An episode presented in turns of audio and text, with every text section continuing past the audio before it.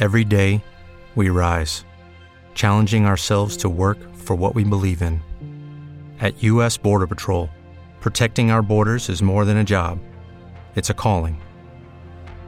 Agents answer the call, working together to keep our country and communities safe.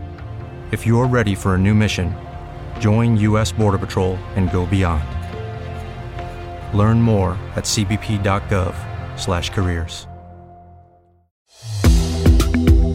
Você está ouvindo o podcast do Projeto Coletivo, a arte de pensar o que é melhor para a sociedade. Acesse agircoletivo.com.br. Descubra mais sobre cuidar, prevenir e ajudar. Juntos podemos mudar tudo. Apoio Prefeitura de Fortaleza, transformando desafios em novas conquistas. Realização: o povo.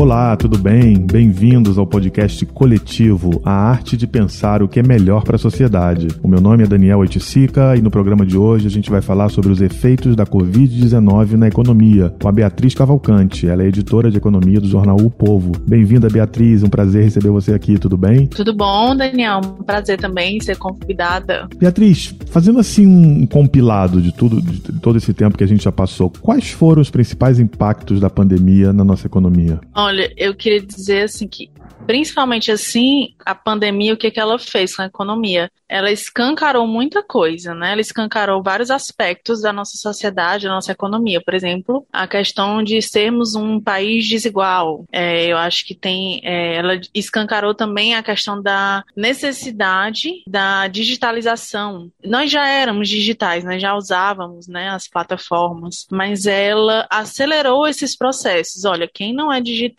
é para ontem, porque a pandemia está aqui, ela não espera por ninguém, né? Então ela escancarou muito muitas questões da nossa economia. Por exemplo, também a falta que o país tem de produzir os próprios insumos, né? Por exemplo, a gente sentiu muita carência aí de produzir esses insumos hospitalares, né? Por isso que é muito importante esses investimentos que têm sido feitos, por exemplo, aqui no estado do Ceará, né, em relação a um hub aí da saúde, né, a um polo químico, trazer Fiocruz para cá, né, essa Fiocruz tem um polo aqui no Ceará. Então, eu acho que o primeiro impacto assim que ela causa é isso, ó, que não estava sendo enxergado, vamos acordar, foi uma acorda, né? Claro. É, a pandemia não é positiva, né, mas ela foi um alerta. claro, e aí a, a possibilidade de tentar melhorar em algumas coisas. E no plano estadual no Ceará foi muito diferente no plano nacional nacional? O que, que você avalia? Você até citou agora aí o Ceará, mas em relação aos impactos, certamente a questão do turismo pegou muito forte, né? Sim, certamente, porque a gente teve aí essa questão do turismo era o principal, né? O principal ponto. Tanto que o governo do Ceará, como muito bem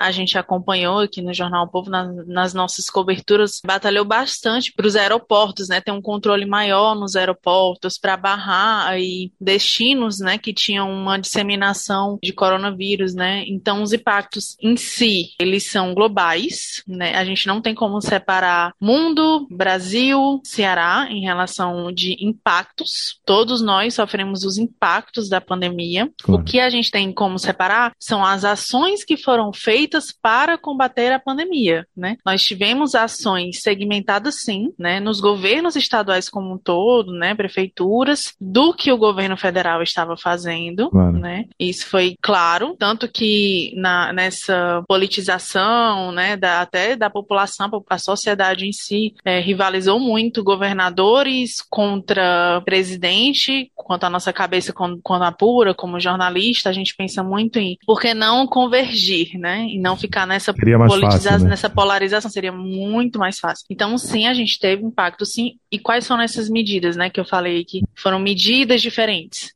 principalmente no Nordeste, aqui no Ceará, foi muito mais cauteloso em relação a tomar essas medidas de proteção sanitária, de distanciamento, isolamento social. E isso tem que ter muito cuidado, sim, porque a economia, a gente não é um, um estado rico, né? Claro. Nós sabemos disso. Nós somos, sim, um dos estados mais pobres do país, né? Nós temos uma desigualdade grande, mas a gente tem crescido bem, crescido acima do país. Pra, é, você vê que enquanto o, o país cresce, o país conseguiu recuperar, né? E aí ainda vai vir, quando vem os resultados do Ceará, ele está crescendo acima, né? Então, esses resultados, digamos assim, isso tem a ver com as medidas que estão sendo tomadas para mitigar a pandemia, né? Claro, eu ia até é... fazer essa pergunta é, de que se você acha que o que deveria ter sido feito para minimizar esses impactos foram feitos nos planos federal, municipal, estadual, e aí você já está respondendo, é interessante, né? É, Porque... a gente já vai falando aqui, viu, Exatamente. Daniel? Porque é, a gente tem a cobertura é e a aí. nossa cobertura é muito ampla, né? A é. gente tem uma cobertura sobre muitos setores, então a gente acompanha. Né? Claro. Então, e aí falando, aí pegando carona um pouco nesse, nesse teu comentário, que é muito interessante, é, é, no início da pandemia, houve muita discussão sobre o chamado dilema entre saúde e economia no combate ao coronavírus. Aí, olhando para trás, com os dados econômicos que a gente tem hoje, você acha que já está comprovado definitivamente que esse dilema é falso? Sim. A gente, claro que tem um impacto. Por exemplo, a gente, nessa administração, né, que era um ponto que acho interessante colocar, os estados viram que tinha um limite também para poder fazer um lockdown, por exemplo, né? Num estado como o Ceará, não se pode fazer esse lockdown como um todo. Então, o investimento em educação, que eu quero dizer, educação no sentido de conscientização da população, certo? Ele tem que ser muito maior, porque um estado como o Ceará, é,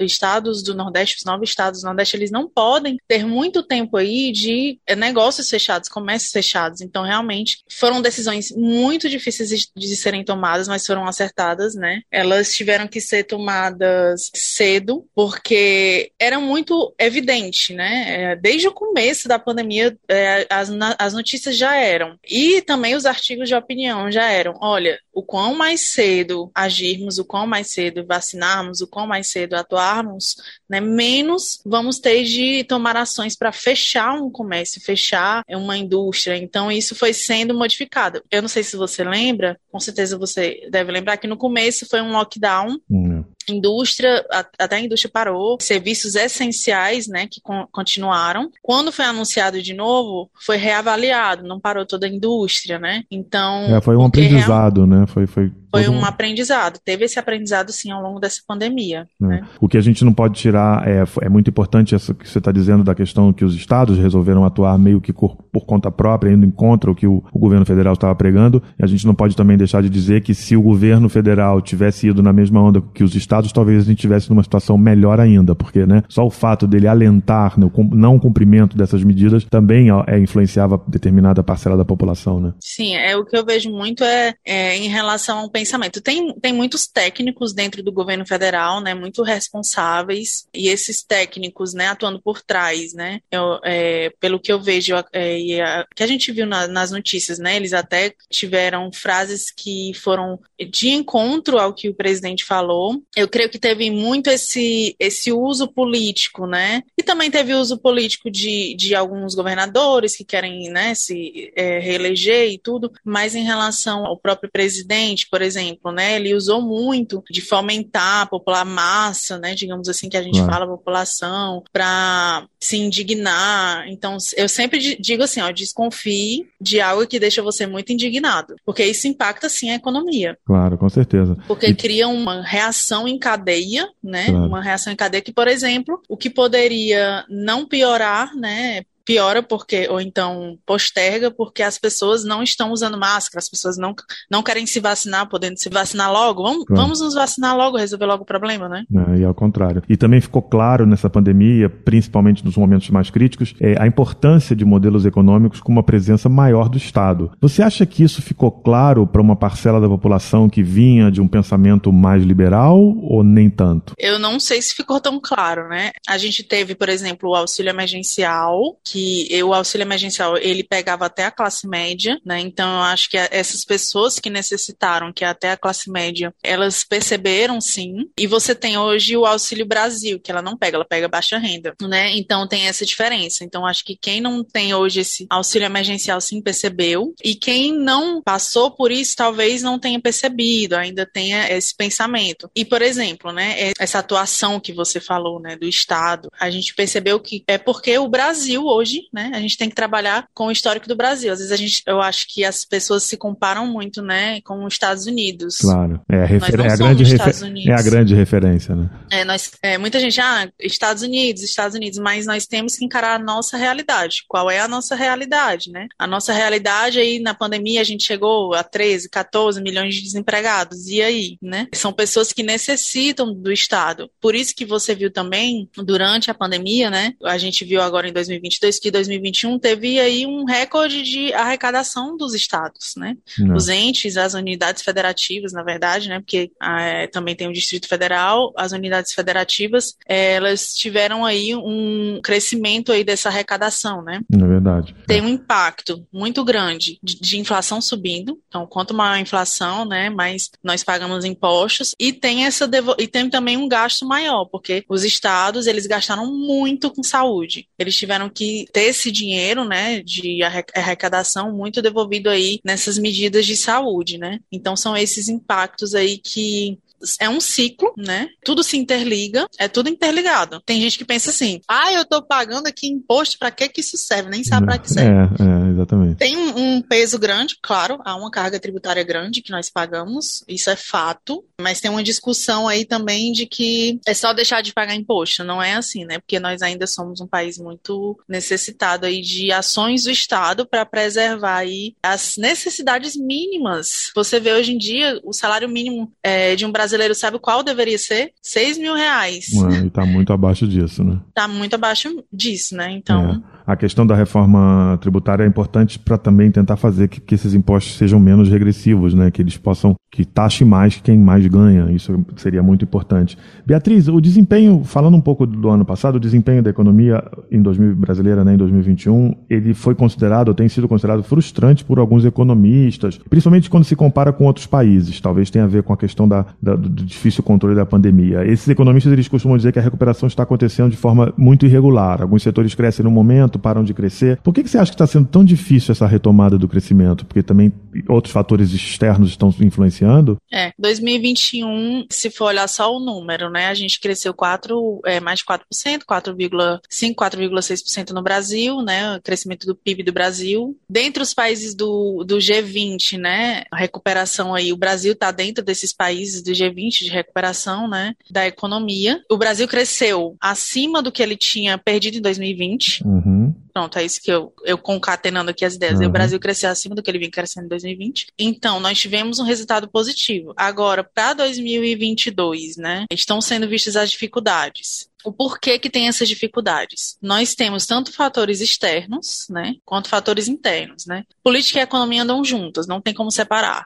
A gente, como ser humano, pensa separado, coloca tudo em caixinhas. É, em editorias mas, também. Exatamente, em editorias. Mas tudo, como eu falei, é interligado, né, não tem como separar. Tem sim um fator político muito forte. O Brasil vem passando aí por um período muito longo aí de muita instabilidade política. Na verdade, a história do Brasil é de instabilidade política. E essa instabilidade política, ela se reflete sim em instabilidade econômica. Nós tivemos aí dólar alto, nós tivemos durante 2021 um sinal claro aí desse descontrole que você falou, que afeta diretamente a população, porque o PIB, PIB por si só, se você falar, ah, o PIB a gente cresceu, mas ele não reflete o todo. Nós temos aí uma inflação de dois dígitos, nós terminamos em 2021 com inflação maior de, desde 2015, 10,06% no Brasil. Que acaba comendo esse crescimento, né? Exato Exatamente. Então, nós tivemos aí essa inflação em 2021 de 10,06%, a maior desde 2015. A taxa de juros, você tinha uma taxa de juros, se você for olhar o histórico do Banco Central, você fica assustado, porque ela chegou aí próximo ao patamar de 2% há um ano, e somente nesse ano ela cresceu e fechou esse ano em 10,75%, que é o que está o patamar de hoje em dia, né? Uhum. A expectativa é aumentar em um ponto percentual, né? Para ir para 11. Exatamente, a taxa de juros juros em 11,75%. O que é que essa taxa de juros ela faz? Ela tenta diminuir aí o consumo, né? Ó,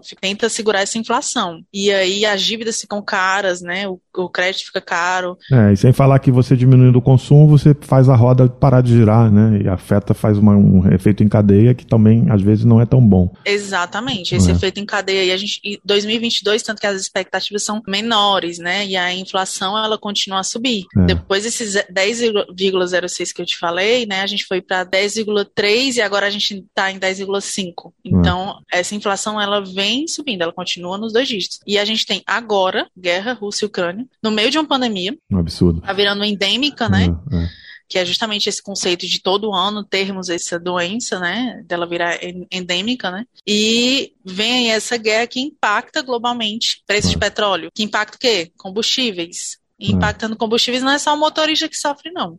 É, é todo mundo. É todo mundo, né? E tá, o, o, produto na, nas gôndolas também. Agora eu vou me transformar num pesquisador que cruzei com você na rua para fazer uma pesquisa que não é de mercado, mas tem a ver com o assunto que a gente está falando. Eu preciso que você me dê uma resposta. A primeira são duas perguntas para essa pesquisa, tá? De todos esses problemas, qual você considera que é o mais ameaçador para a economia mundial este ano, neste contexto ainda pandêmico, tá? Você escolhe uma. Novas variantes resistentes às vacinas, problemas nas cadeias suprimento, alta da inflação, crise da China ou tensões geopolíticas? Difícil, hein? Tem que escolher uma. Qual que você escolheria aí, você marcaria? Se quiser, Repete eu reposso repetir. Novas vari... É, qual desses problemas você considera que é o mais ameaçador para a economia mundial este ano, tá? Neste Não ano, É, neste certo, ano. Certo. Novas variantes resistentes às vacinas, problemas nas cadeias de suprimento, alta da inflação, crise da China ou tensões geopolíticas? Olha, eu estou em dúvida entre essas tensões geopolíticas, né? São muito sérias, né? São muito sérias, porque impacta como um todo. Eu colocaria tensões geopolíticas. Porque impacta muito, já está impactando, né?